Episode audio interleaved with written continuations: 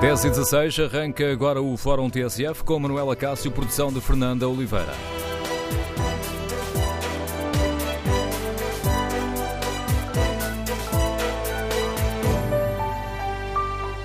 Bom dia, no Fórum TSF de hoje abrimos aqui um livro de reclamações dos transportes públicos. Quero ouvir a sua opinião.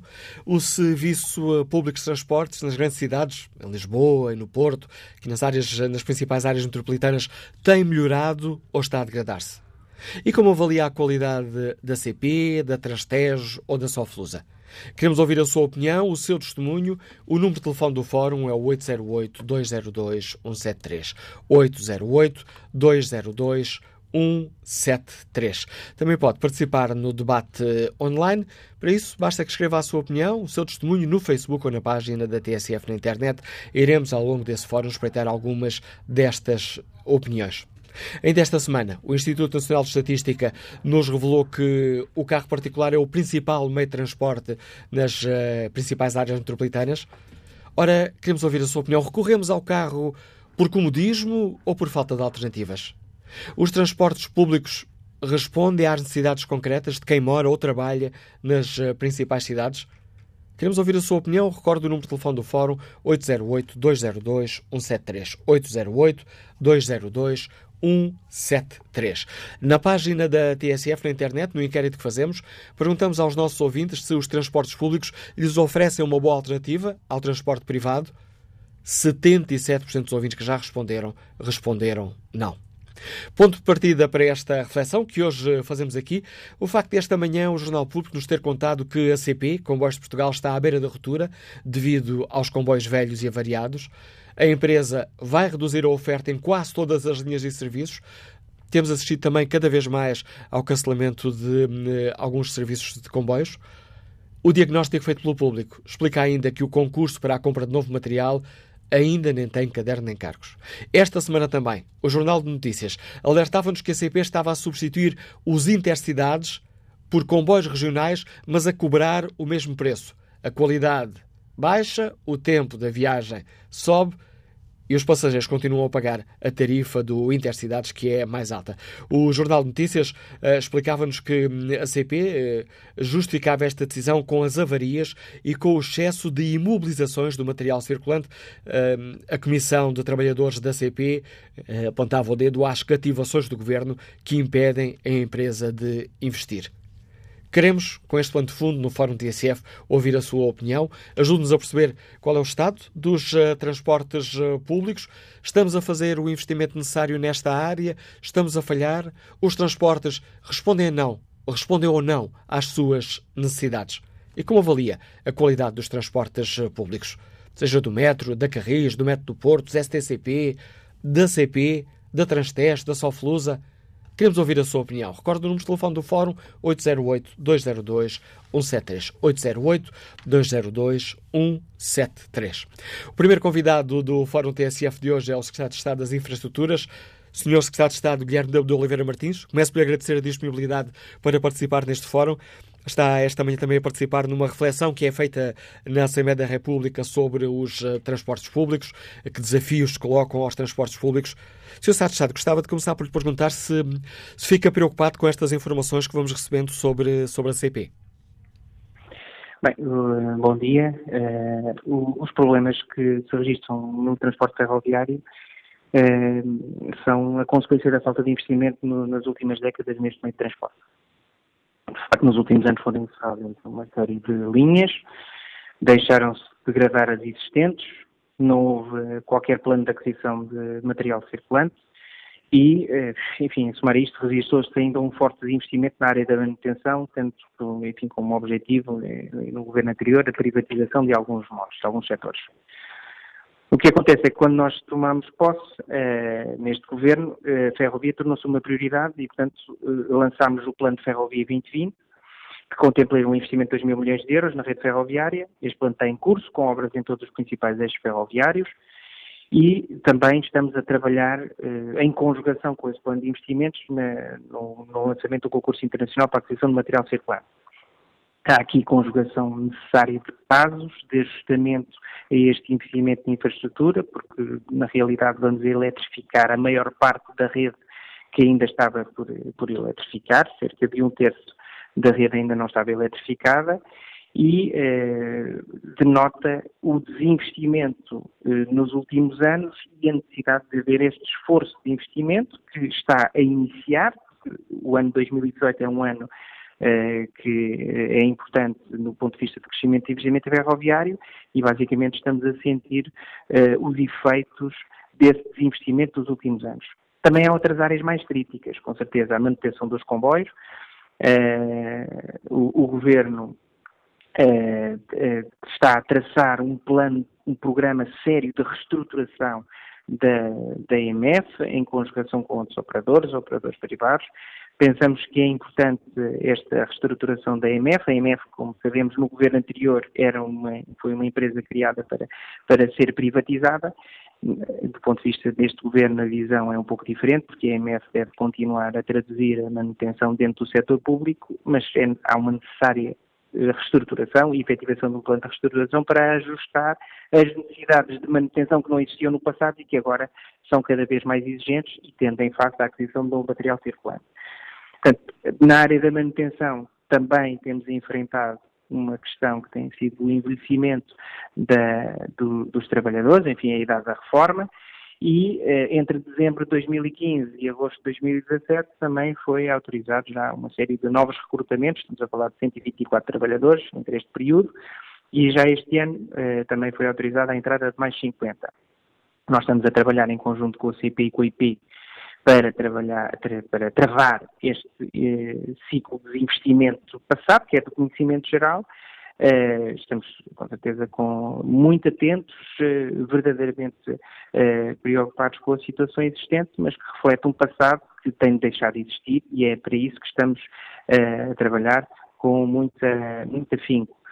A notícia do público que reflete, do ponto de vista da supressão de horário e de supressão de comboios, é um trabalho que estamos a fazer com a CP, porque a mensagem deve ser uh, diferente, uh, deve refletir esta necessidade de investimento futuro e tem de existir uh, um ajustamento. A visão da CP é uma visão eh, que reflete a própria situação da empresa e o passado, mas temos que olhar no futuro e é nesse sentido que estamos a trabalhar com elas. O Sr. De Estado acabou de nos dizer que, que este Governo está a investir na, na ferrovia, tendo em conta, hum, permita-me aqui a facilidade de expressão, mas enfim, o estado de degradação a que estamos a assistir é muito material circulante da CP, diria que o Governo está a fazer o investimento necessário ou o investimento possível? Não está a fazer o investimento necessário. Não, nunca podemos falar em investimento possível, é investimento necessário para ajustar a infraestrutura que, que existe e que vai existir nos próximos quatro anos. Para nós é muito importante, uh, hoje é, para nós é muito importante que esse investimento uh, tenha duas áreas, uma vertente de manutenção, portanto, com o reforço de trabalhadores na EMF para conseguirmos este esforço de manutenção do material existente, que é um material antigo, e na aquisição do novo material circulante, que para nós é de extrema importância para adequar às infraestruturas uh, que existem. Eu ainda posso dar um exemplo, do ponto de vista desta questão das performances das linhas. Se, se olharmos para o nível de performance da linha de Cascais, que é uma linha histórica e que tem material circulante também. É histórico e é antigo, uh, se nós olharmos para os números homólogos, nós uh, reparamos, por exemplo, que nos primeiros cinco meses de 2018, por comparação a 2017, há menos comboios suprimidos. Em 2018, os primeiros cinco meses, tivemos 101 comboios suprimidos, contra 149 comboios suprimidos em igual período de 2017. Ou seja, há aqui um esforço necessário Muitas vezes, quando nós falamos em supressões e mudanças de horários, não reflete necessariamente uma diminuição e degradação do serviço, reflete um ajustamento necessário e que eh, resulta da necessidade de investimento futuro. Estamos muito empenhados este ano em dois, eh, dois objetivos principais reforço do pessoal uh, da EMF para manutenção do material existente e lançamento do novo concurso de material circulante, que tem que ser ajustado com os calendários de investimento na ferrovia e de eletrificação das linhas nos próximos três anos.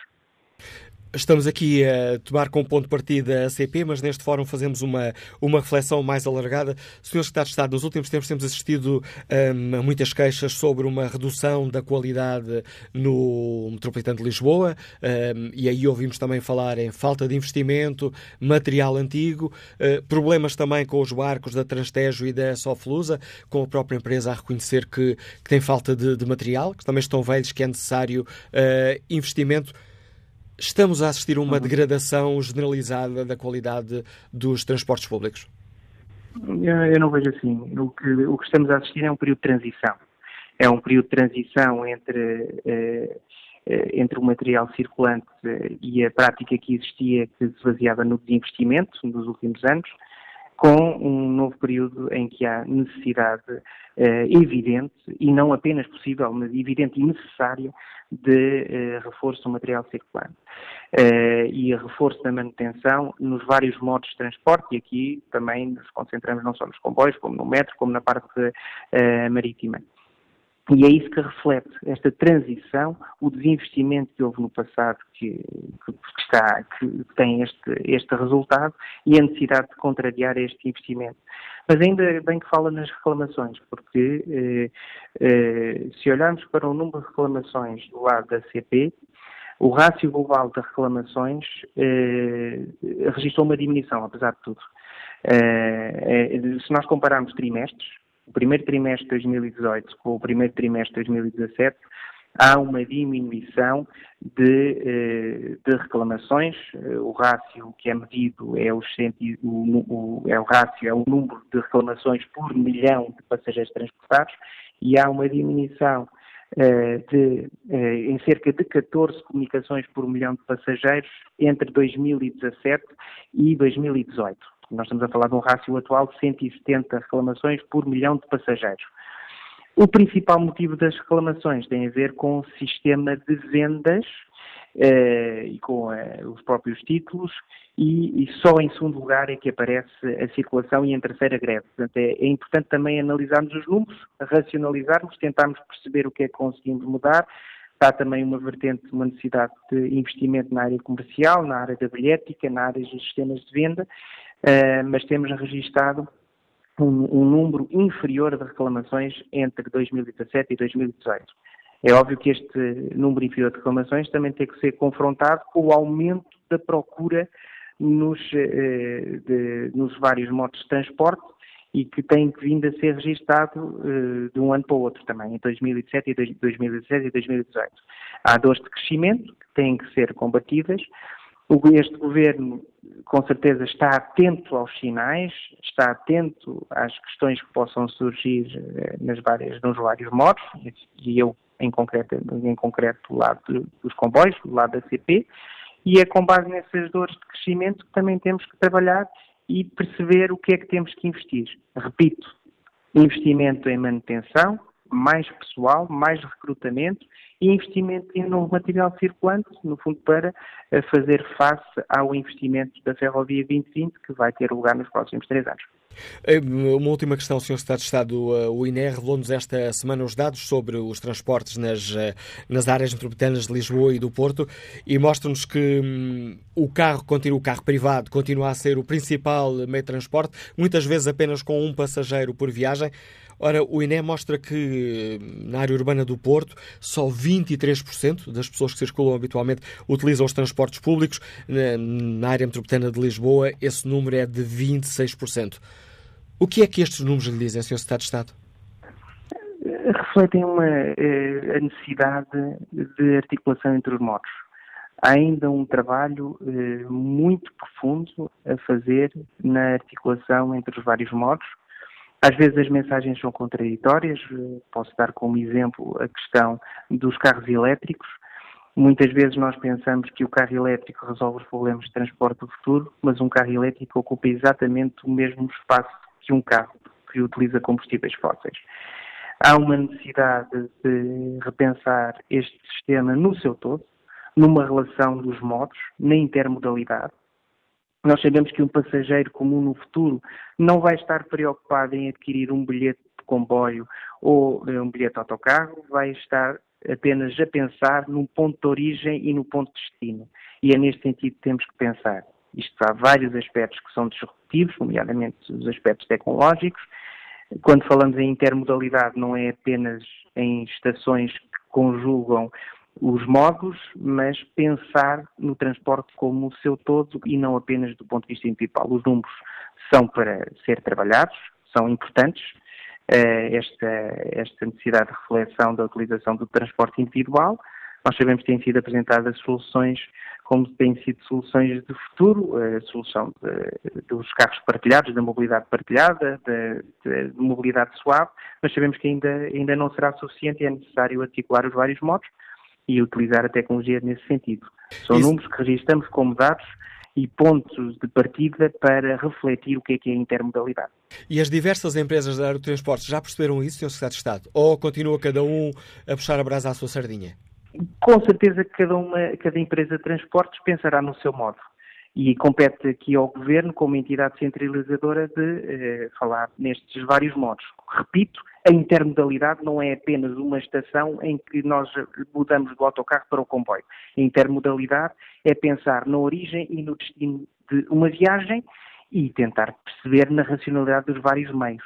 Não basta pensar que a mobilidade elétrica vai resolver o problema, é preciso é pensar o transporte no seu todo e, e, e é por isso que o Governo também tem esta função de centralizar. As empresas têm os seus interesses, o Governo tem interesse eh, de futuro de uniformizar e de criar uma estratégia comum para o sistema de transportes. Agradeço mais uma vez ao Secretário de Estado das Infraestruturas, Guilherme de Oliveira Martins, ter aceitado o convite da TSF para explicar aos nossos ouvintes a avaliação que o Governo faz eh, da situação. Ora, Agora sim, está aberto o livro de reclamações eh, dos transportes públicos. Queremos ouvir a opinião e o testemunho dos nossos uh, ouvintes. Os serviços públicos de uh, transportes têm melhorado? Uh, estão a degradar-se? Recorremos ao carro por comodismo? ou por falta de alternativas? No seu caso concreto, os transportes públicos respondem às suas necessidades de, de, transporte para, para ir para o trabalho, para se deslocar no dia a dia? Número de telefone do Fórum 808-202-173. 808-202-173. A professora Carla Dias liga-nos de Lisboa, é a primeira ouvinte a participar neste debate. Bom dia, qual é a sua opinião? Uh, bom dia. Uh, queria só fazer também um comentário relativamente ao que disse o senhor secretário de Estado.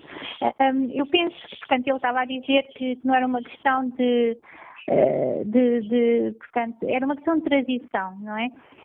Os transportes públicos. Eu penso que as pessoas dos governos não andam de transportes públicos, porque se andassem de transportes públicos e tivessem que cumprir horários, uh, como as pessoas normais, uh, se calhar não, não inteiravam-se bem apercebiam-se bem do que realmente está a passar nos transportes públicos e viam quais são as dificuldades diárias que, que as pessoas normais têm.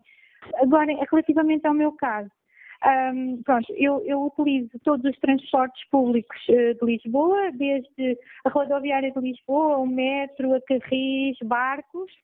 Um, é assim, na zona onde eu moro, que é a Bobadela, uh, portanto, existe a rodoviária de Lisboa, existe o, o, ACP, a rodoviária de Lisboa tem condições péssimas para os utentes, uh, as caminhonetes são obsoletas, não têm condições de higiene, existem vários acidentes, ainda há pouco tempo Uh, houve uma caminhonete que, se incendiou, porque são caminhonetes que vêm um, da Alemanha com bastante antiguidade, um, têm motores obsoletos, motores que estão um, em muito mau estado e depois ainda por cima que são bastante contaminantes. A CP, eh, nós temos a CP na, na Bobadela, só que o acesso à estação da CP é péssimo. Um, tem um viaduto, está todo em más condições, enferrujado. Um, os comboios têm atrasos contínuos. Uh, não há segurança nos comboios. Muitas vezes as pessoas vêm às 10 da noite, às 11 da noite, não há seguranças. Uh, nos metros é a mesma coisa, portanto, os metros andam cheios, muitas vezes circulam só com três carruagens. Também não existem segurança nos metros. Uh, a Carris, um, além de haverem poucos autocarros em Lisboa, que é incrível, porque ainda por cima, agora nós temos mais pessoas a viver em Lisboa.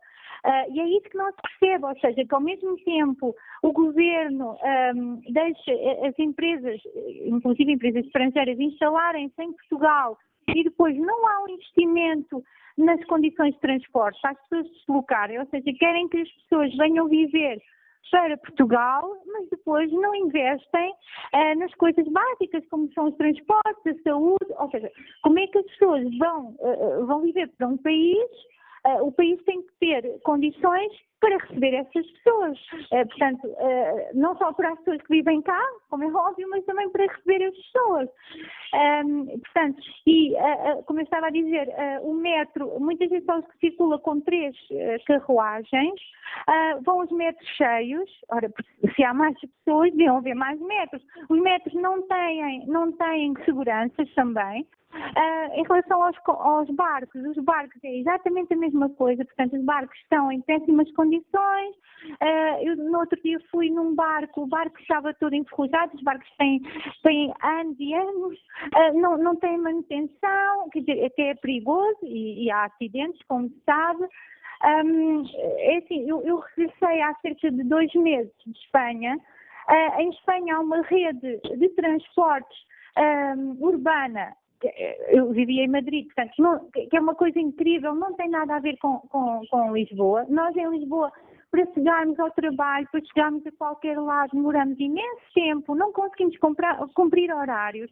Como é que, eh, ao mesmo tempo, deixam vir empresas instalar-se em Lisboa, Uh, que é o caso onde eu vivo, não é? E depois as pessoas não podem cumprir horários. Isto para as pessoas por exemplo, mais novas, isto é um horror, não é?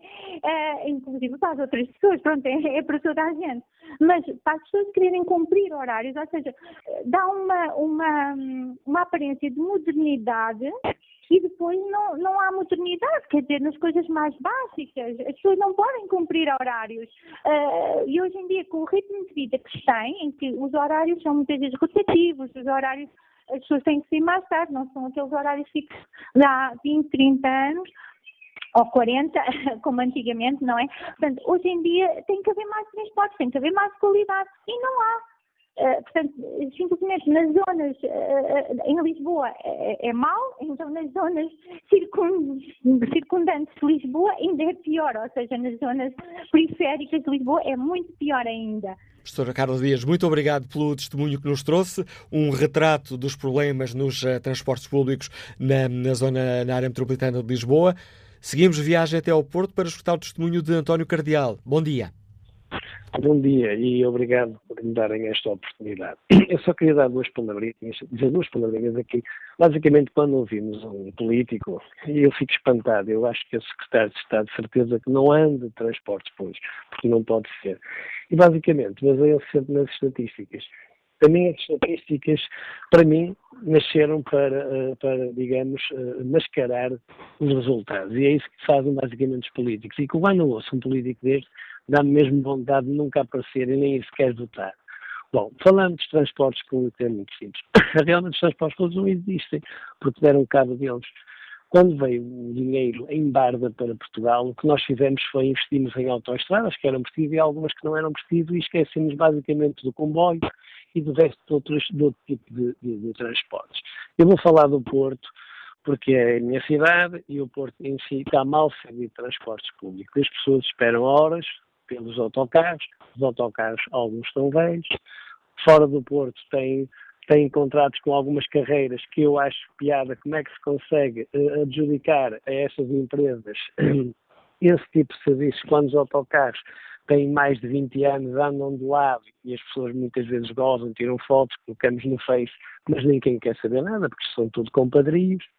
Um, as pessoas idosas ao domingo não têm autocarros, não têm serviços. E porquê? Porque isto realmente eh, nós estamos mal servidos já há muitos anos, mas não vale a pena estamos a falar de que estamos servidos. Agora, precisávamos realmente era dar uma volta a isto e realmente com aquilo que temos, porque nós não somos um país rico, infelizmente.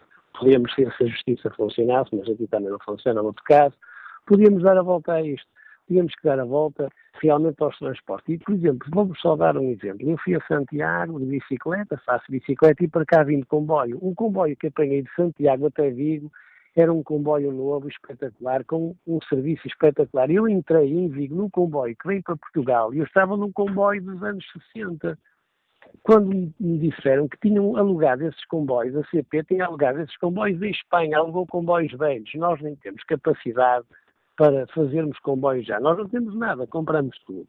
Portanto, nós temos é que pensar que realmente, quando dizemos, ah, as pessoas levam os carros, pois com certeza eu, eu tenho que levar o carro, se eles começam a suprimir várias linhas aqui no Porto, as pessoas ficam horas à espera que passe o autocarro, porque depois dizem as tais estatísticas, ah, como ao bocado estavam aí a dizer, ah, uh, estão lá meia dúzia de pessoas no, na, na paragem, não é verdade.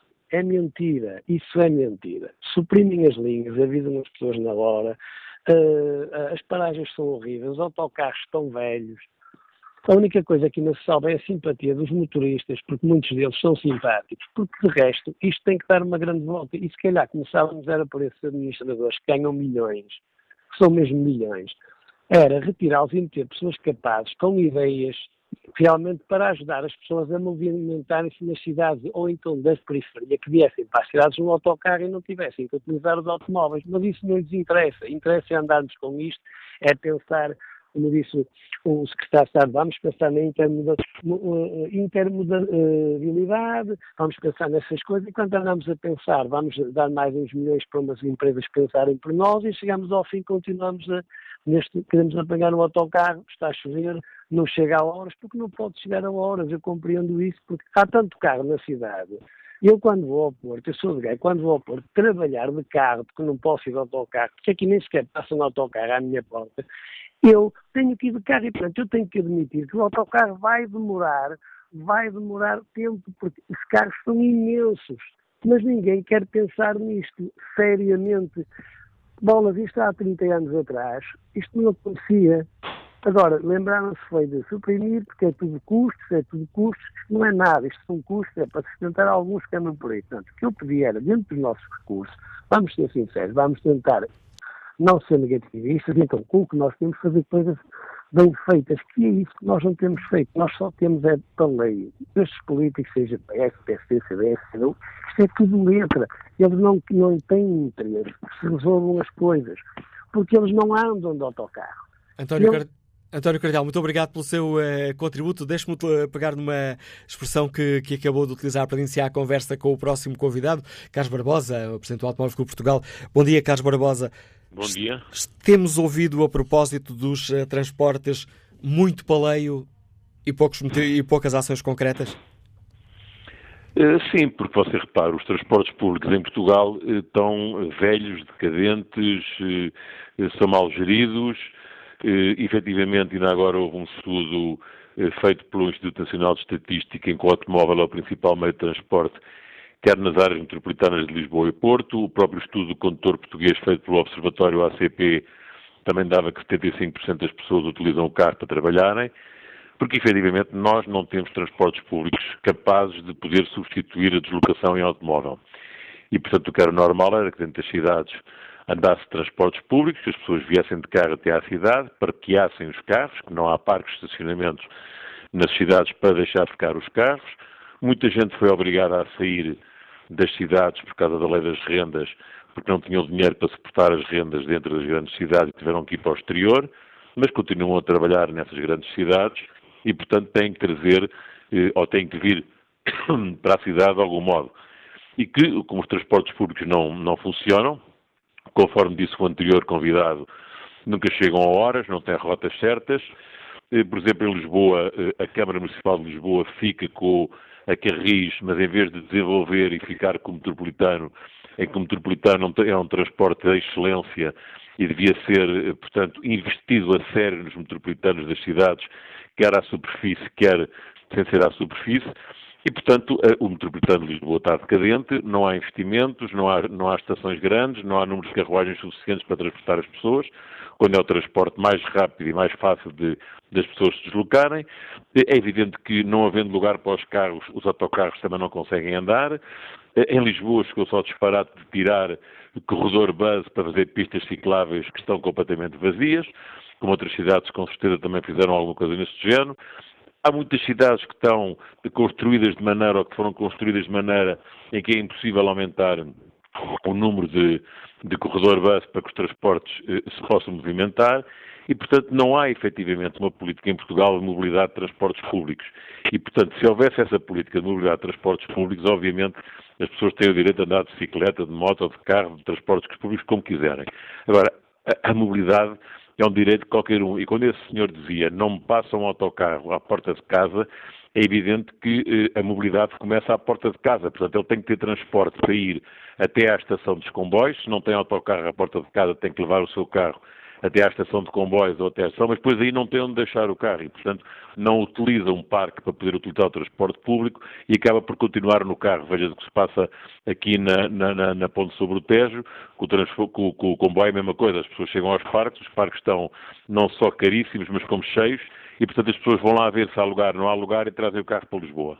Portanto, o problema é que não há uma política de, de, global de, da mobilidade em Portugal nos transportes públicos e os transportes públicos evitavam, obviamente, muitos transtornos e, sobretudo, bichas e bichas e bichas das pessoas. Mas o problema é como são mal geridos, tão podres, conforme o anterior ouvinte disse, os transportes públicos estão todos a cair podres.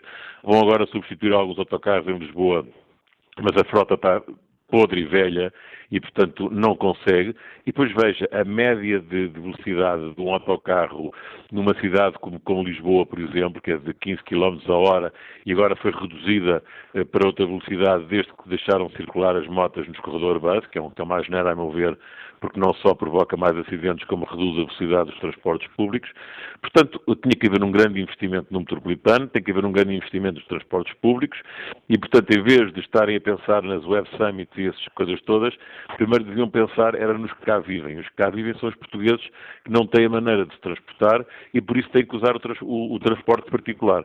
E como você pode calcular, o transporte particular neste momento é mais rápido, é mais cómodo e é mais seguro do que um transporte eh, coletivo. O que é uma pena porque devia ser ao contrário, devia ser as pessoas virem nos carros, deixarem. Oh, vou-lhe dar um exemplo. Em Manchester há um parque de 3.500 lugares com os autocarros dentro desse parque.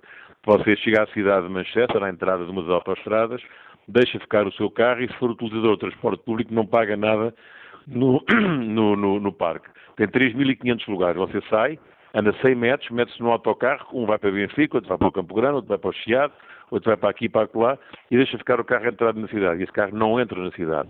E é essa política de mobilidade que não existe em Portugal.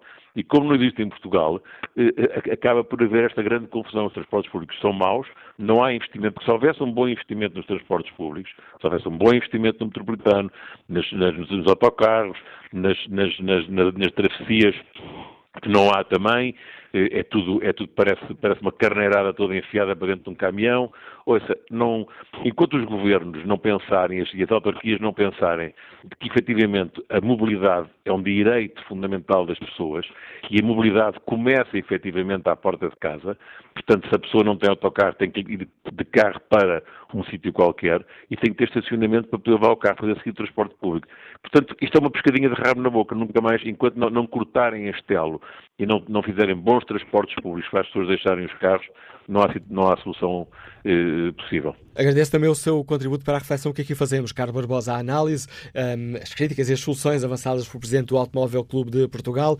Agostinho Magalhães é industrial, liga-nos do Porto. Bom dia, bem-vindo ao Fórum TSF. Bom dia. Bom dia. Uh, antes de mais... Uh... Bom dia. Era chegou para juntar feito de campanha, por favor. Uh, aqui, aqui virar já aqui a próxima à esquerda. Uh, antes de mais, queria agradecer a Sra. Manela Cássio uh, pela oportunidade que me deu. Eu queria falar um bocadinho sobre os problemas da cidade do Porto, que acho que há, há aqui muita coisa que podia pegar e era viável, porque o serviço, o serviço público é muito mau, como já esses ouvintes acabaram de falar.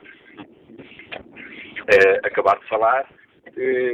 mas eu julgo que havia, havia, dá para fazer qualquer coisa, dá para criar uma artéria de alimentação, por exemplo, vamos falar da Baixa, de, de entrada, de, passar perto da Baixa e saída, criar mais, mais algum aqui ou ali, corredor de bus, que é para pôr o serviço público futuramente em melhor posicionamento, porque, como sabe, esta cidade, com a procura que está a ter, isto está a ficar um caos, está a ficar um sarilho, né? É, depois é os, é os, é os, é os, é os, é os corredores de bus que está para aí, está para aí praticamente em parque de estacionamento, não é? E, e, e portanto, ninguém faz nada. É, é, portanto, é, o que, o que o, o, o, às vezes dá-me a entender que parece-me que eh, até se calhar aconselhava o Sr. Secretário de Estado a andar aqui um dia aqui na cidade do Porto, estou a falar pela minha cidade, e andar mesmo, utilizar mesmo os serviços públicos para ver se ele entende o que é que o, o para ver de fundo os problemas de, que existem na cidade. E fica, e fica este desafio deixado pelo Agostinho Magalhães, a quem agradeço também eh, ter participado nesta viagem que é o Fórum eh, TSF. Vamos ao encontro Luís Quental, trabalha na indústria farmacêutica, está neste momento em viagem. Bom dia. Bom dia, sou Manuela Cássio, e todo o auditório. Olha, eh, eu, eu acho que todos os políticos eh, são fracos, e isto é transversal a todos os partidos, e pegando nas palavras deste senhor secretário do Estado, que o senhor tem pouco, e, e, não frequenta provavelmente os transportes públicos como desejou e, e, e escutei, as pessoas e o rácio de reclamações baixaram. Isto, isto é, é, música para os ouvidos deste, deste, desta gente que, que, nos escuta, porque as pessoas já se cansaram, as pessoas, e o português não, não, não se queixa, o português não reclama. Eu poderia lhe dizer imensas coisas, mas digo-lhe que durante estes 12 anos os meus filhos, e eu resido numa, numa, numa vila que é Sátão do, do Distrito de Viseu, uh, o, o comboio mais perto, o acesso mais perto é Mangual e eles, como estavam a em Lisboa durante estes 11 anos, levei-os uh, todos os fins de semana a apanhar o comboio e a apanhá-los no comboio que vinham de Lisboa. Nunca o comboio que vem da Guarda, que são 70 km, chegou a Mangual já com atrasos entre os 15 e os 25 minutos. Nunca esse comboio chegou a horas. E de Lisboa então é 45, 50 minutos, porque a CP a partir de uma, de uma hora atrás é obrigado a, a, a pagar e a reclamar, que se as pessoas reclamarem, a, devolver o dinheiro. Mas isto não tem a ver nada com, com, com, com, as linhas, isto tem a ver também muito com os profissionais e tem a ver com os hábitos e as tradições eh, em Portugal, porque as pessoas. Eh, eh, eu trabalho numa multinacional, sempre trabalhei em multinacionais e nós somos conhecidos quando há reuniões marcar para as nove, dizerem nove horas, mas é nove horas estrangeiras, não é portuguesas, porque nós andamos atrasados em tudo.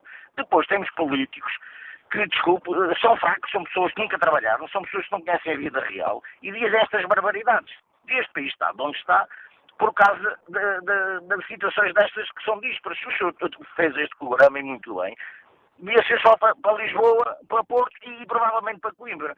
Porque andamos a falar no interior por causa dos incêndios na vila de onde eu moro há uma caminhonete de manhã e outra à tarde a 20 km de Viseu. Portanto, não há transportes públicos. Isto é um país a duas velocidades. Em governos de esquerda, se me permite a opinião, só tem uma velocidade, que é a parada, que é funcionários públicos, reformados e pensionistas, que no seu total, com ascendentes, dão quase 7 milhões de votos. E... E obrigado, Luís Quental. Tenho que terminar aqui a primeira parte do fórum. Restam-me aqui alguns segundos e aproveito para respeitar uh, aqui o debate online, que ainda não tinha feito aqui na primeira parte do fórum. Rogério Gonçalves participa com esta opinião, com este testemunho. Andei de metro 11 anos, diariamente. Isto até há um ano e meio. Desisti num troço da linha vermelha-amarela, cuja viagem decorria em 20 minutos e passou a ser de 45 minutos. Para quem trabalha por turnos, é inviável. Uma linha verde, com comboio de três carruagens, comboio era só disponível à terceira passagem, tal a congestão de passageiros. O tempo médio de espera entre os comboios passou de 7 para 21 minutos. Vamos retomar uh, o fórum já a seguir ao Noticiário das 11. Avançamos para a segunda parte do Fórum TSF de hoje, edição de Manuela Cássio, produção de Fernando Oliveira.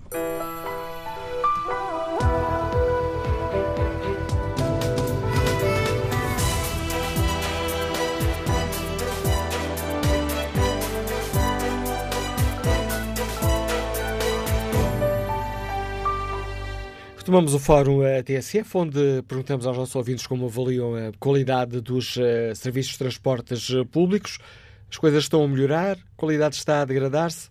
Que avaliação faz Pedro Garcia, assistente de escritório que nos liga de Lisboa? Bom dia. Uh, muito bom dia ao fórum. Bom dia, Manela Cássio.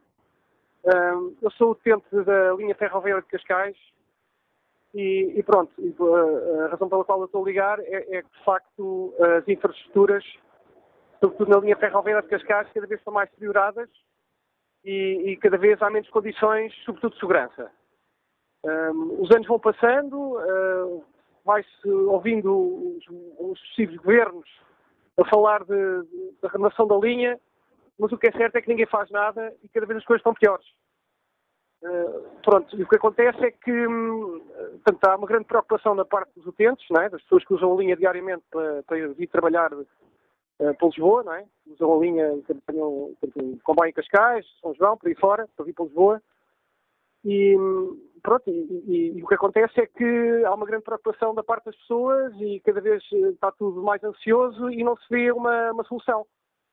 Uh, portanto, isto é de facto muito preocupante. Uh, eu no outro dia, por acaso, encontrei-me, cruzei-me com, com, o secretário do, do Planeamento de Infraestruturas e perguntei-lhe se já havia alguma previsão para, para, a renovação da linha. E o que ele me respondeu é que portanto, está, está em fase de estudo, vão ver qual é a melhor solução. Mas o que é certo é que o tempo vai passando e, e as coisas continuam na mesma. Uh, e para além, para além, disso, há dinheiro. Há, porque acho que há um fundo de 50 milhões de euros para, para, para renovar a linha. Não sei se é o suficiente, mas, eh, mas pode ser um ponto de partida. Uh, e pronto, e continuamos nisto. Uh, devem estar à espera que haja um acidente grave, morra uma data de pessoas para, para arranjar as soluções e, e, pronto, aí aparece logo o dinheiro, aí aparecem logo as soluções. Uh, eu só espero que não seja não tenha que ser uma tragédia tipo algum grande para, para, para começarem a tomar decisões e, e pronto, e para, para, nessa altura já aparece logo a solução e já há dinheiro e fica tudo resolvido. Mas aí já pode ser tarde demais, não é? Uh, basicamente era isso que eu queria dizer. E agradeço a sua participação no fórum, Pedro Garcia. Vamos agora ao encontro de Manuel Oliveira, é motorista de passageiros e escuta-nos no Porto. Bom dia. Olá, bom dia. Olha, como profissional da, do, do, de passageiros, tenho, não tenho grande coisa a dizer porque já tudo foi dito. O principal responsável disto tudo é o governo. O governo não tem pessoal. O governo não se interessa de nada. E uh, a, minha, a minha proposta era esta. Nós temos aqui na cidade do Porto muitos, ou muitos espaços para estacionar carros. Eles estão estacionados na via de luz a via de luz não é controlada por ninguém. Eu, como próprio motorista, tenho andar sempre em contramão uh, horas e horas, porque há um carro à direita, um carro à esquerda, um carro à direita, e os próprios polícias, às vezes, N vezes, encontram-se atrás de mim dentro dos carros e ninguém faz nada. Não bem, a minha proposta era esta. Se os políticos não tivessem carrinhos próprios para andar, tivessem obrigatoriamente a andar com um passo como qualquer utente, eles verificavam que eles próprios nunca chegariam ao Parlamento à hora certa. Eles chegariam sempre com uma, duas, três horas de atraso. E aí, se calhar, a coisa mudava. E de resto é tudo conversa. Enquanto que não houver gente dessa a andar em carrinhos pagos por nós, em motoristas pagos por nós, em qualquer uh, polícia abre a estrada para o senhor passar quando muito bem lhe apetece, as coisas não mudam. Aqui a cidade do Porto, e eu vou terminar com isto, é assim, qualquer evento que se dê aqui na cidade do Porto, ou na cidade de Braga, ou na cidade de Guimarães, corta-se o trânsito para qualquer evento. É uma festa, é uma corrida uh, pedonal, é uma corrida ciclista, é uma corrida de, dos pais natais, é o São João, seja o que for, corta-se a cidade. Os transportes públicos ficam a 3 km do centro da cidade. Quem quiser que se desarraste, não venham a chorar que os carros estão dentro da cidade, porque não há condições para o transporte público fornecer aquilo que é o seu direito, é levar as pessoas ao coração da cidade. Bom dia, muito obrigado. Obrigado, Manuel Oliveira, pela sua participação no Fórum uh, TSE. Vamos agora ao encontro Francisco Ferreira, é o Presidente da Associação Ecologista Zero, Associação Sistema Terrestre Sustentável. Bom dia, Francisco Ferreira. Já por várias vezes uh, tem defendido a necessidade de apostarmos nos transportes públicos, porque são mais eficientes, porque são mais ecológicos. Estamos a fazer esse caminho ou, como dizia aqui este ouvinte, é tudo conversa? Bem, eu acho que nós não estamos realmente a fazer esse, esse caminho com a velocidade que era necessária. Uh, aliás, os, os, dados mostram, não é? Uh, na área metropolitana de Lisboa, uh, cerca de 59% dos, da, da, da, do, dos movimentos pendulares acabam por ser feitos de, de, de, automóvel e na área metropolitana do Porto uh, esses valores até vão para os 65%, 66%.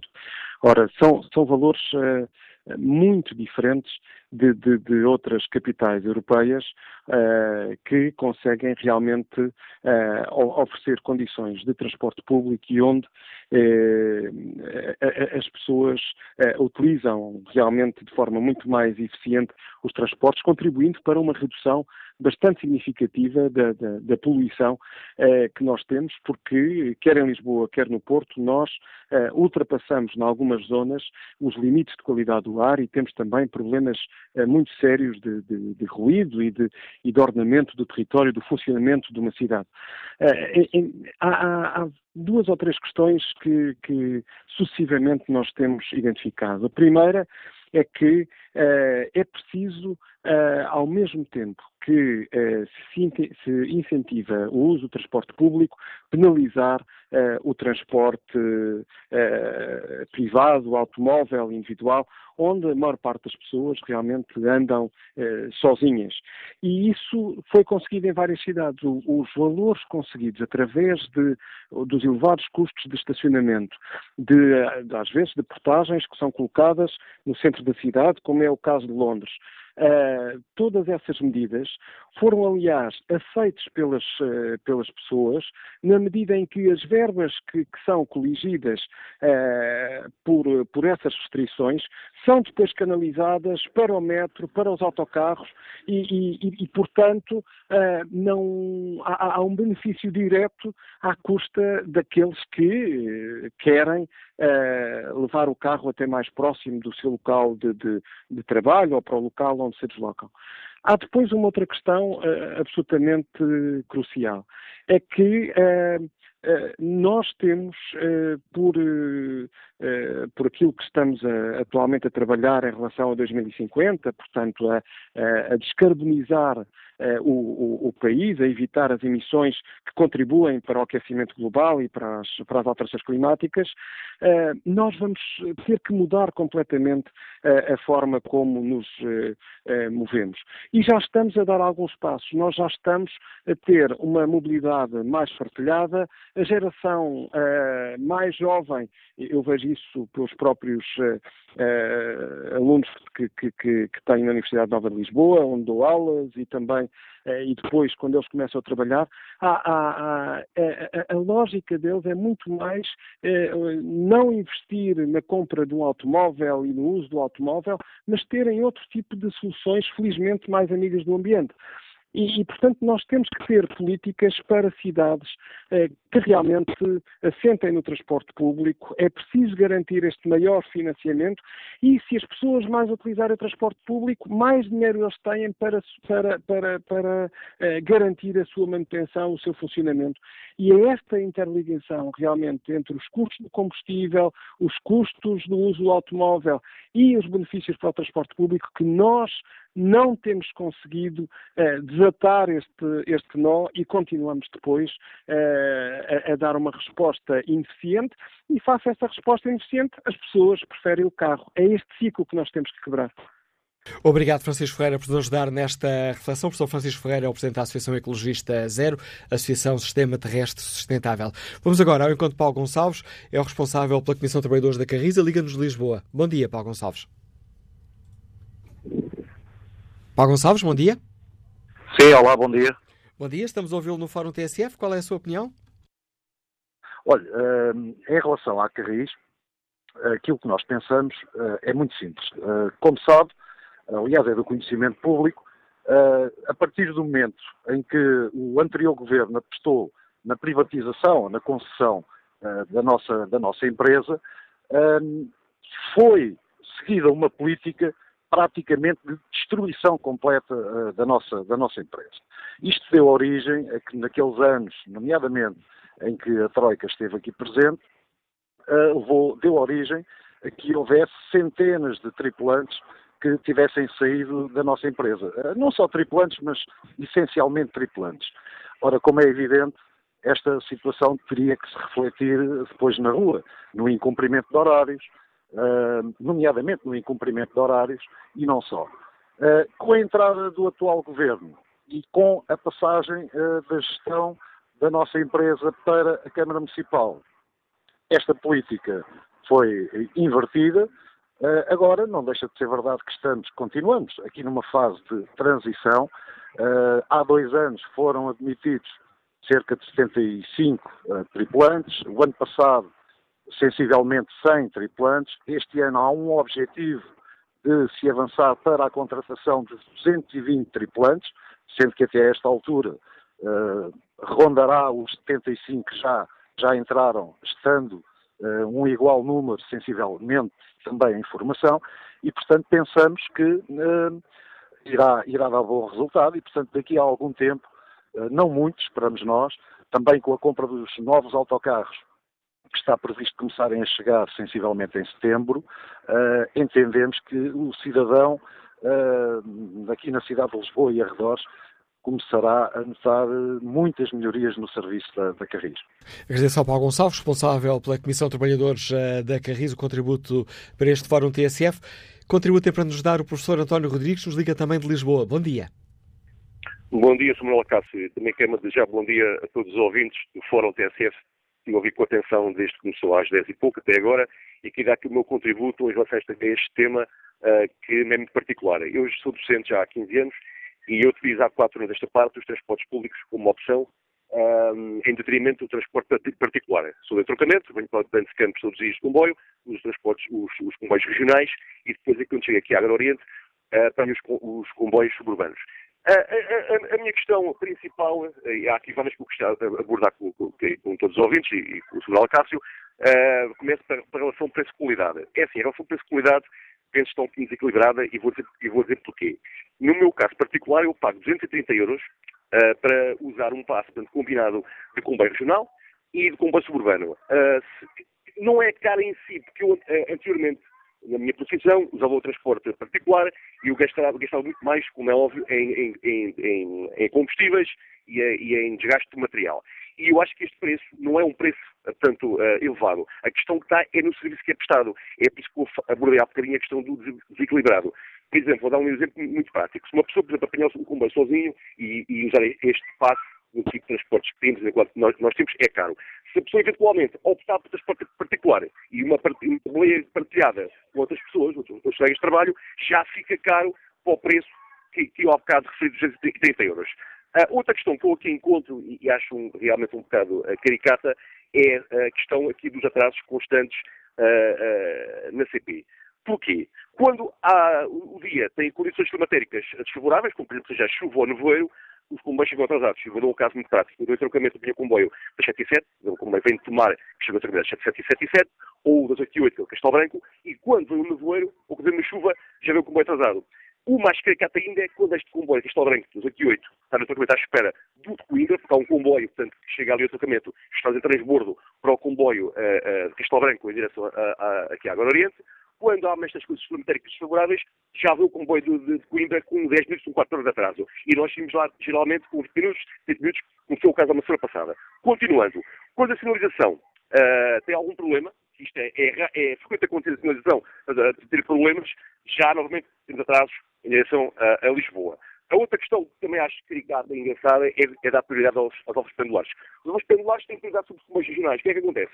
Quando, por exemplo, o comboio regional sai da, da Gana à tarde, pelas 5h23, sai desse trocamento, há um oficial pendular que faça, ou vai antes de, deste comboio, agora não sei ao certo, e nós vamos estar à Zambuja à espera que o comboio alfa pendular passe e só depois é que o comboio continua então a sua marcha. Uh, é outra situação, por acaso, uh, uh, peculiar. em relação aos atrasos da, CP, são constantes.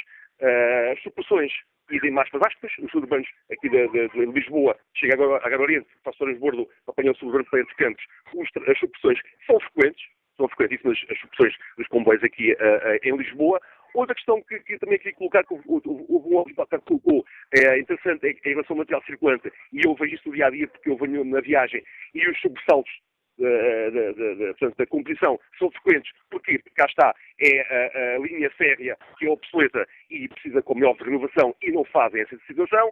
O ar-condicionado funciona quando funciona, porque no verão o ar-condicionado tem dias que outros dias não funciona, ou temos que dirigirmos ao revisor façam o favor de pôr o ar-condicionado a, a, trabalhar, porque as pessoas estão, estão, aqui realmente, parece que estão, aqui dentro de uma sauna.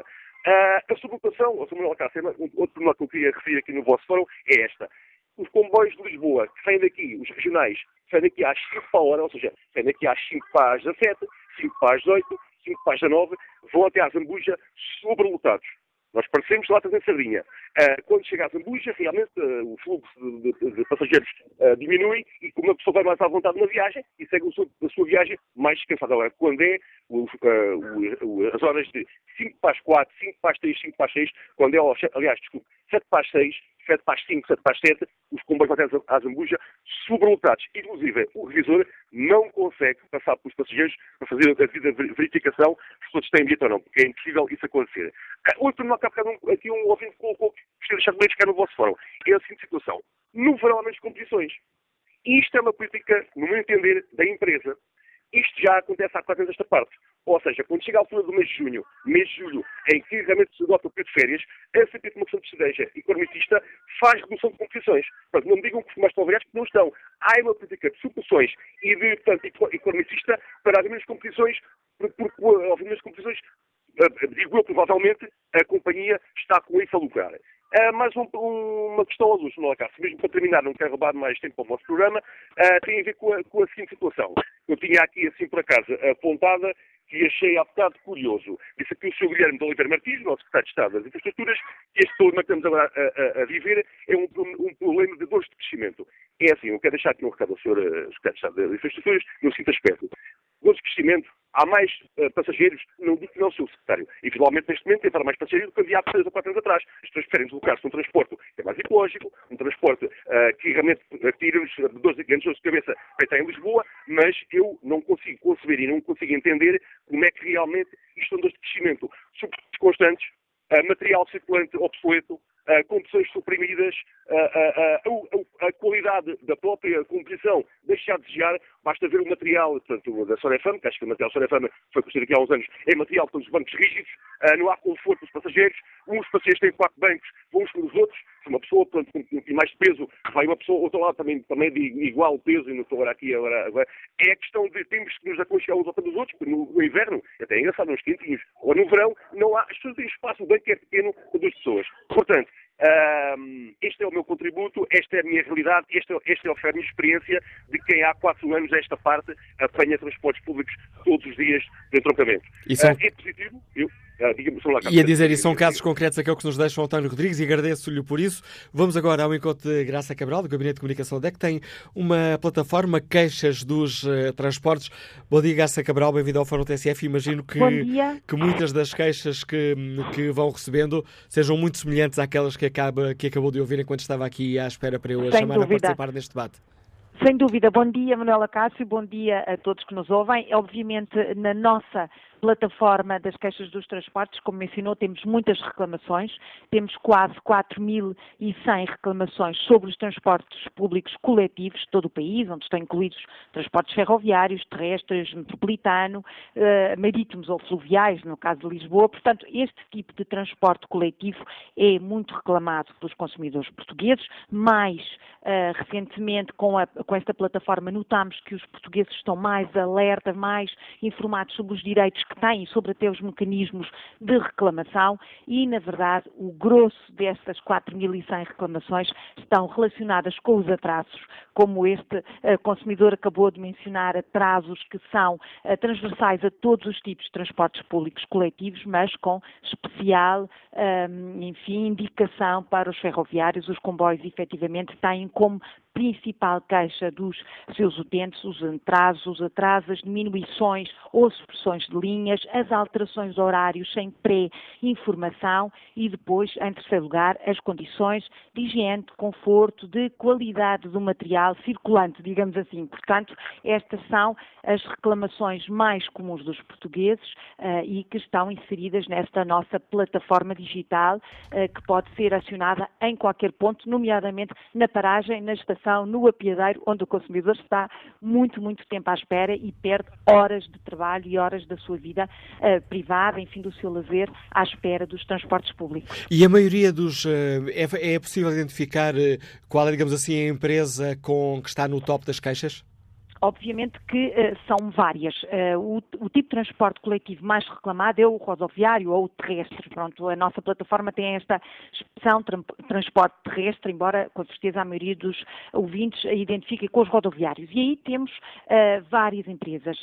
Carris, na área de Lisboa, até porque a área de Lisboa é a mais reclamada, não só a cidade, mas a área metropolitana de Lisboa é a mais reclamada, seguida, como é natural, para a área metropolitana do Porto, e temos então, claro, a Carris, mas não só. Todas as outras transportadoras têm reclamações. Os transportes terrestres do Porto, a, a rodoviária, outras transportadoras privadas, como a Vineca, têm também reclamações. Um volume menor, como é óbvio, porque o número de utentes ou de passageiros é também menor. Portanto, aqui há efetivamente uma relação número de passageiros com o número de reclamações. No que respeita ao comboio, ao transporte ferroviário, a CP é a líder das reclamações que recebemos aqui na DECO, tanto em Lisboa como nas seis delegações regionais, mas também aparecem reclamações sobre outros, outras linhas ferroviárias. Menos, é certo, muito menos, mas temos também outros, das outras transportadoras. Depois temos, enfim, reclamações sobre os transportes marítimos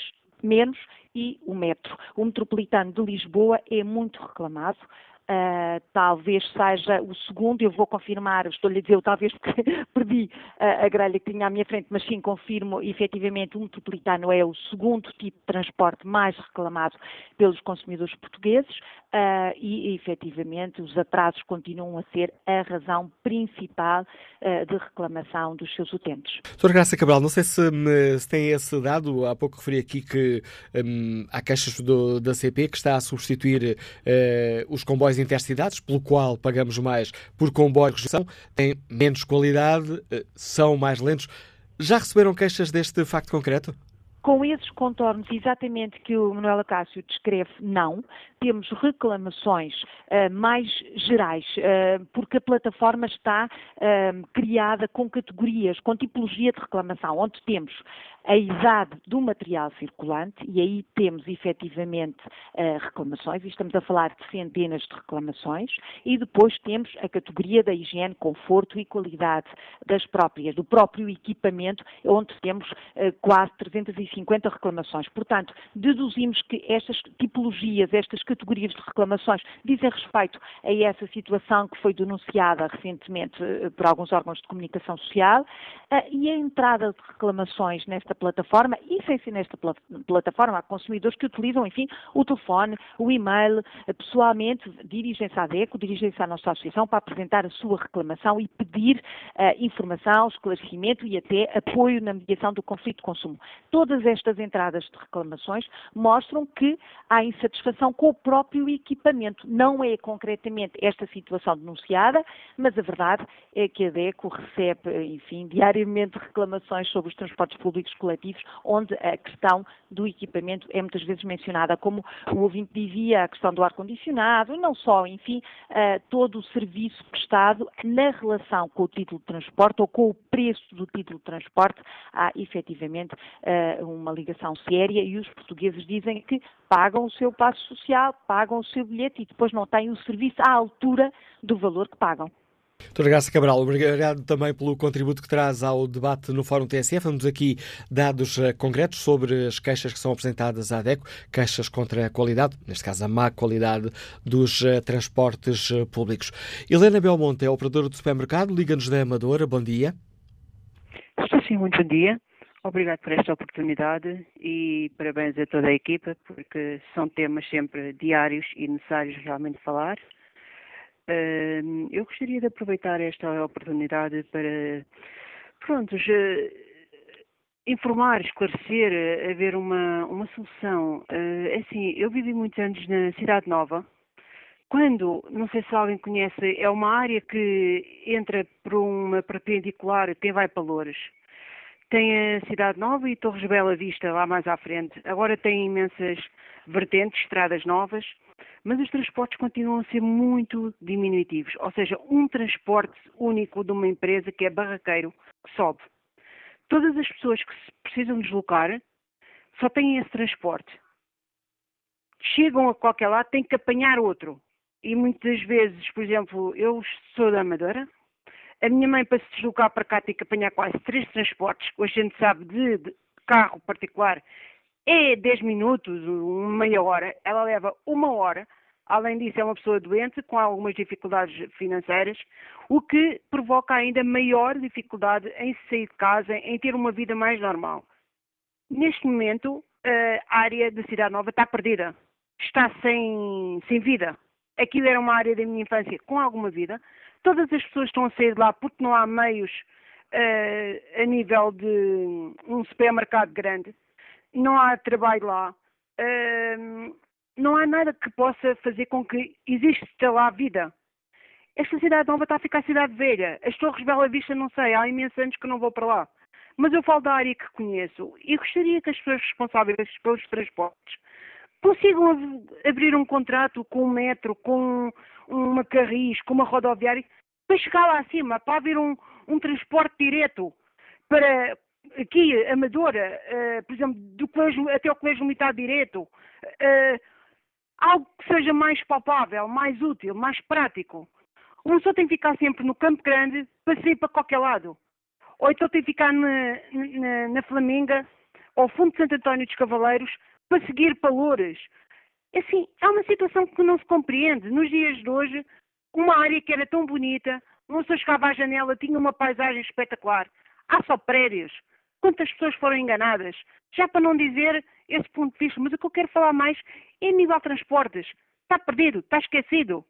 Dizem que o metro vai lá chegar. Onde o metro ficou, no senhor roubado, é que ele tem montes de transportes à volta. E os outros? E os outros lados, os outros arredores, ficaram esquecidos. Eu acho que é tempo de melhorarem estas áreas que estão esquecidas. O apelo, o apelo de denúncia que nos deixa Helena Belmonte, os Liga da Amadora. Fernando Santos é agente comercial, está em Lisboa. Bom dia. Bom dia, Manela Cássio. Bom dia ao Fórum. Uh, eu, há coisas que eu neste país não consigo compreender. Como é que uh, não há dinheiro para os transportes públicos? Uh, há tempo, todas as semanas, há sempre avarias no metro, é rara a semana que não haja em qualquer das linhas. Uh, os autocarros andam a cair de todo, nós sabemos o mísero estado em que andam uh, as carruagens da CT e, e, e quer dizer, depois eh, não há dinheiro também para a saúde, uh, para os hospitais, para tudo. Mas há dinheiro depois para se fazerem certas obras públicas, à qual eu uh, custa-me a compreender como é que é possível uh, serem feitas. E eu, eu até gostava de convidar o Manuel Castro para o TSF para virem à estação de Campo Livre, numa terra de, de ninguém, de ninguém, e se gasta 416.111,07 cêntimos, é quando, é quando está a ficar aquela uma obra que lá está a ser feita, em que a obra é única e exclusivamente estreitar vias, aumentar passeios e criar uma ciclovia. É quando se gasta naquele. Numa terra de ninguém, onde a única as pessoas que lá passam são os utentes da estação de Campo São os utentes da estação de Campo E o problema, por exemplo, a estação tinha duas saídas, ficou só com uma saída. Há dias avariou-se um autocarro na saída, porque uh, não conseguiu, uh, por isso ficou avariado ali. O que é que acontece? Acontece criou um pandemónio, um pandemónio de autocarros que queriam sair e depois, depois admiram-se que há atrasos nos autocarros. Pois, quando se fazem estreitar as vias, mas aquela, naquela estação, onde havia largueza e isso, neste momento um autocarro eh, não consegue fazer a rotunda e para fazer a rotunda tem que passar por cima do lancio, o que já partiu vários lancios naquela, naquela zona. Quer dizer, está-se a fazer uma obra contígua na calçada dos Sete Ninhos, que é para fazer a ligação, que é o, o corredor verde de Alcântara, onde se gasta 917 ou 18 mil euros. E nas duas obras é um milhão e meio de euros que está ali a fazer na terra de ninguém. Onde ninguém conhece, passa lá praticamente. E é bom que as pessoas tenham conhecimento destas obras já sei que vai me dizer que isto são dinheiros comunitários que vêm para outras coisas e que não é para aquilo, que não é para, para a saúde, nem para os transportes públicos. Mas que, como é que se gasta? O dinheiro é só para os pedreiros em Portugal? Então o dinheiro não é para a saúde, o dinheiro não é para, para, para os transportes públicos, o dinheiro, então, mas agora fazem, arranjam-se autocarros só para turismo. É autocarros para turismo, é elétricos para turismo, é coisa. E não se olha para quem cá vive. Então, mas o que é que nós, nós não estamos a olhar, os nossos governantes, os nossos, uh, os nossos políticos que estão à frente da Câmara, não estão a olhar para quem cá mora, não estão a olhar para quem cá trabalha. Estão a olhar só para os interesses instalados em volta de muitas coisas.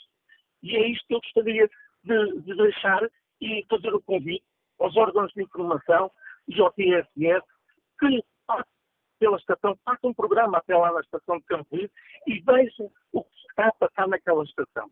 E veja como é que gasta um milhão e meio de euros, um milhão e meio de euros, numa terra de ninguém. Obrigado, Fernando Santos. Fica a denúncia dessa situação, eh, feita por este nosso ouvinte. Vamos agora ao encontro de Márcio Sargento, que integra o movimento Utentes dos Serviços Públicos. Hoje no Parlamento está a decorrer uma, uma sessão sobre transportes com diversos especialistas. O movimento Utentes dos Serviços Públicos é um dos participantes neste debate. Márcio Sargento, bom dia. Que avaliação faz o movimento da qualidade dos nossos serviços eh, públicos? As coisas estão a melhorar? Estão a piorar? É possível fazer esse balanço? Bom dia ao Fórum. Ah, é possível né? e não é, não é de todo positivo. Ah, Tem-nos chegado imensas queixas de sobrelotação dos autocarros, de supressão de, de ligações, uh, quer de autocarros, de barcos, mesmo o comboio da ponte cada vez mais, mais sobrelotado. Uh, também queixas de degradação da frota rodoviária, fluvial também a degradação dos cais, de, das estações, das paragens, não é um, não é um bom retrato. Um, na nossa opinião, o que falta aqui é centrar o sistema de transportes no utente. Uh, este sistema de transportes públicos deve servir o utente e não o lucro da, das empresas transportadoras, nem o juro da dívida pública. É o utente que pode fazer crescer este, este sistema, efetivamente é o utente que pode, o utente de transportes públicos, que pode descongestionar a cidade e que pode fazer Portugal cumprir as metas de redução de emissões de carbono.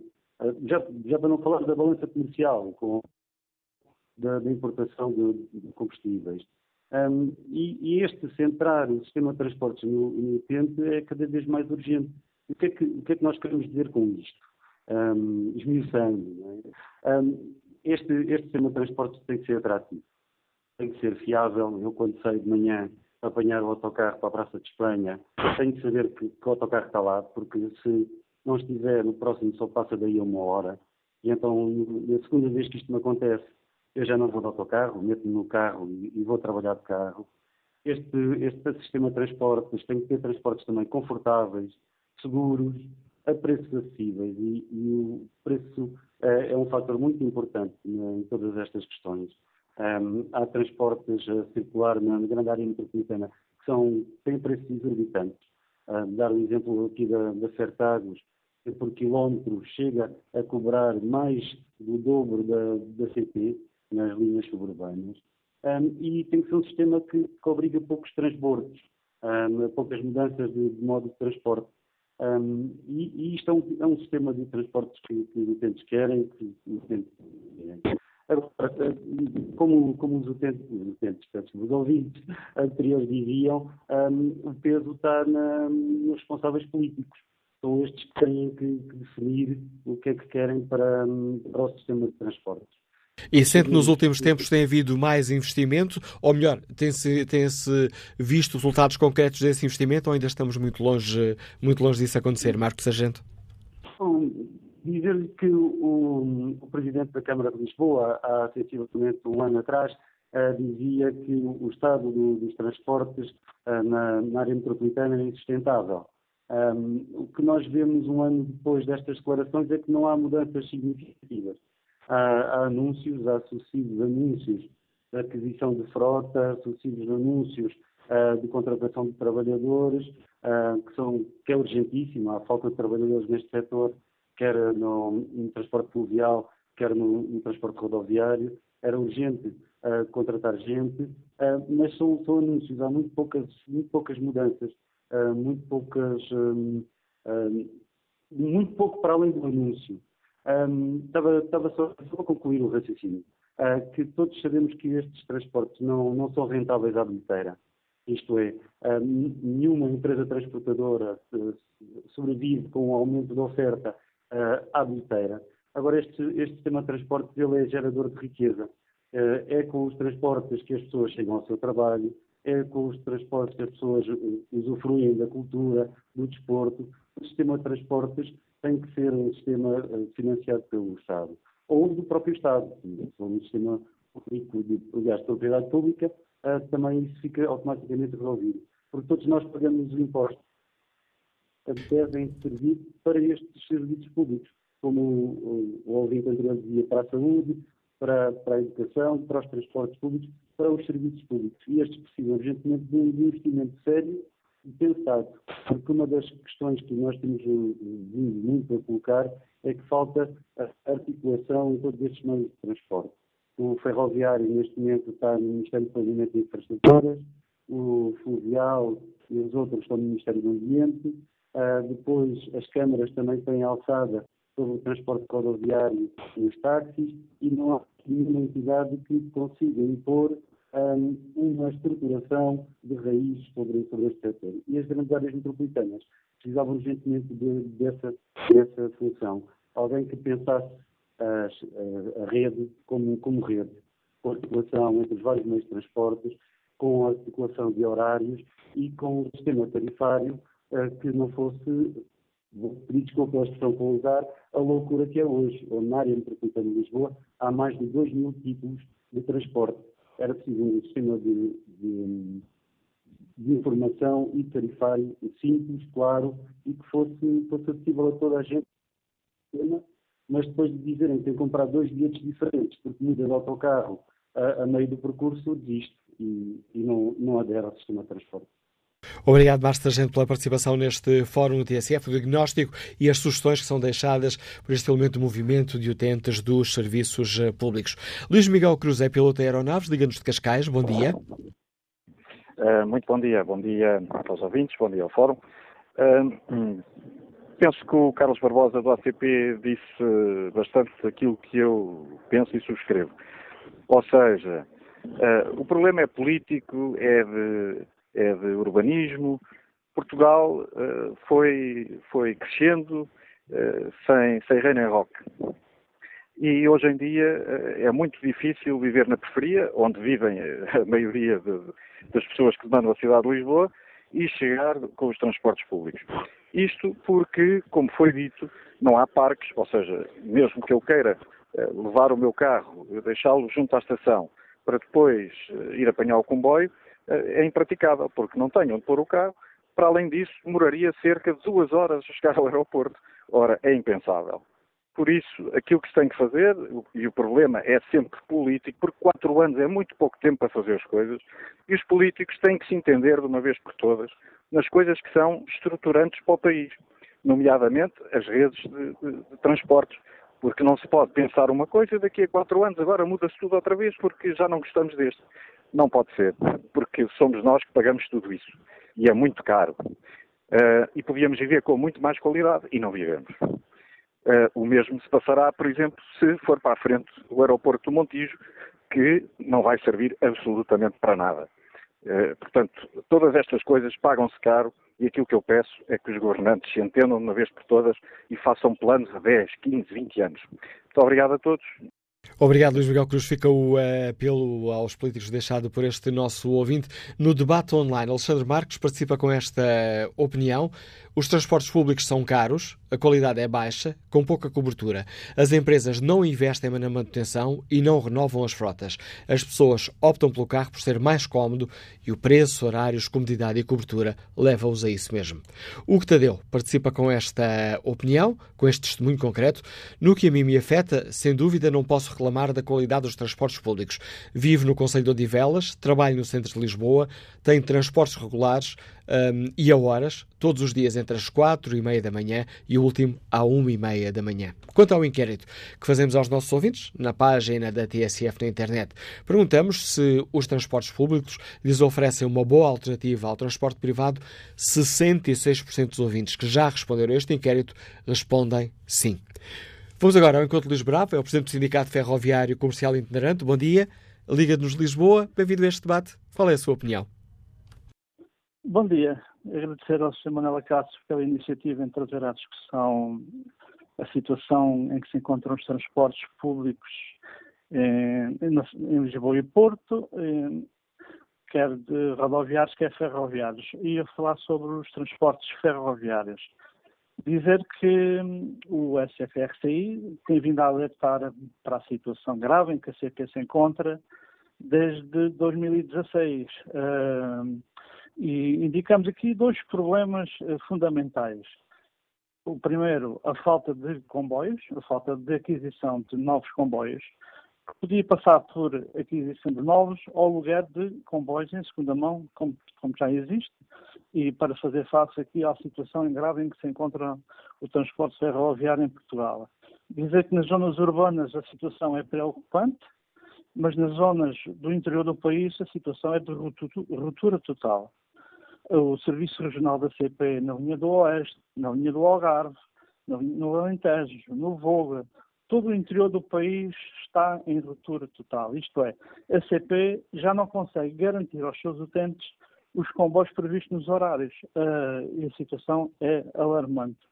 Uh, dizer que o sindicato uh, reuniu com o governo, inclusive fizemos um acordo em, 2000, em setembro de 2017 em que chegámos a, ao seguinte acordo: recrutar mais trabalhadores e aqui, um, investir num plano de aquisição de material circulante que permita à CP se preparar para a situação em que vivia. Então ficou acordado a curto prazo o alugar, o alugar de material circulante de modo e obtenção para suprir as necessidades atuais.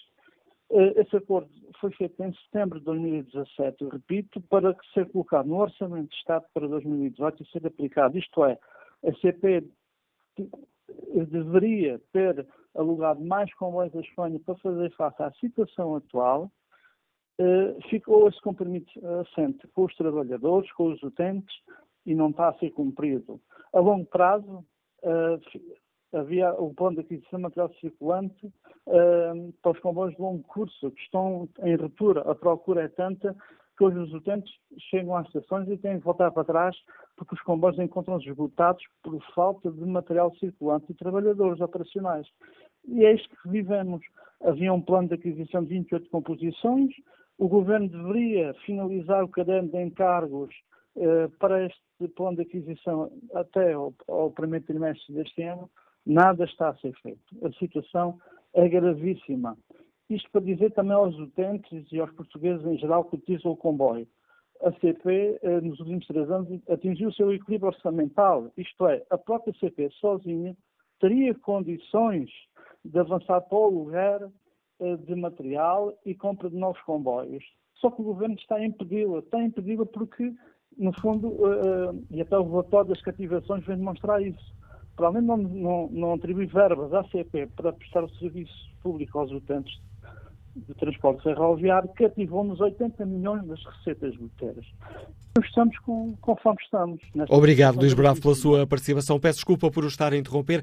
Tenho apenas um minuto de programa e tenho a linha já há vários minutos à espera. Nosso ouvinte Luciano Figueiredo, empresário dos Liga de Oliveira do Hospital, a quem gostava ainda de dar palavra, pedido uma grande capacidade de síntese. Luciano Figueiredo, bom dia.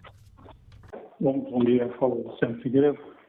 Eu tenho pena que já só tenha realmente um minuto, eh, e porque eh, eu tinha algumas coisas para pôr, e a primeira questão era a seguinte, eu gostaria para que a TSF fizesse um programa sobre os transportes no interior. Eu vivo numa cidade do interior, que fica a 320 km de Lisboa, 200 do Porto, 8 de Coimbra e 70 de Viseu. Oliveira do Hospital desde uh, o ensino uh, pré-primário até o ensino superior, pá, tem tudo. Pá. Tem alunos de todo o país. Pá. Tenho uma empresa pá, que tem 70 trabalhadores. Os meus trabalhadores têm que se deslocar em guíturas próprias para virem para o seu local de trabalho, porque não há uma rede de, não há uma rede de transportes. Para apanharmos o, o, o, avião, como temos que ir, portanto, a Lisboa ou ao Porto, conforme nos referi, fica a 300, uh, Lisboa a 320 e o Porto a 200. Apanhar o comboio, que ir que fica a 80 km, ou a Mangualde a 40. Ouço as pessoas que vivem aí, pá, na, em Lisboa, pá, que praticamente as pessoas todas que falaram vivem em Lisboa e no Porto.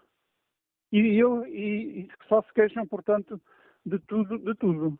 Eu gostaria, portanto, e devia ser dado voz pá, às pessoas pá, que vivem realmente e que têm a coragem para viver no interior, pá, para saberem para o que é efetivamente uh, a dificuldade que há para que nos tenhamos, portanto, que deslocar pá, uh, para qualquer local para onde precisamos ir.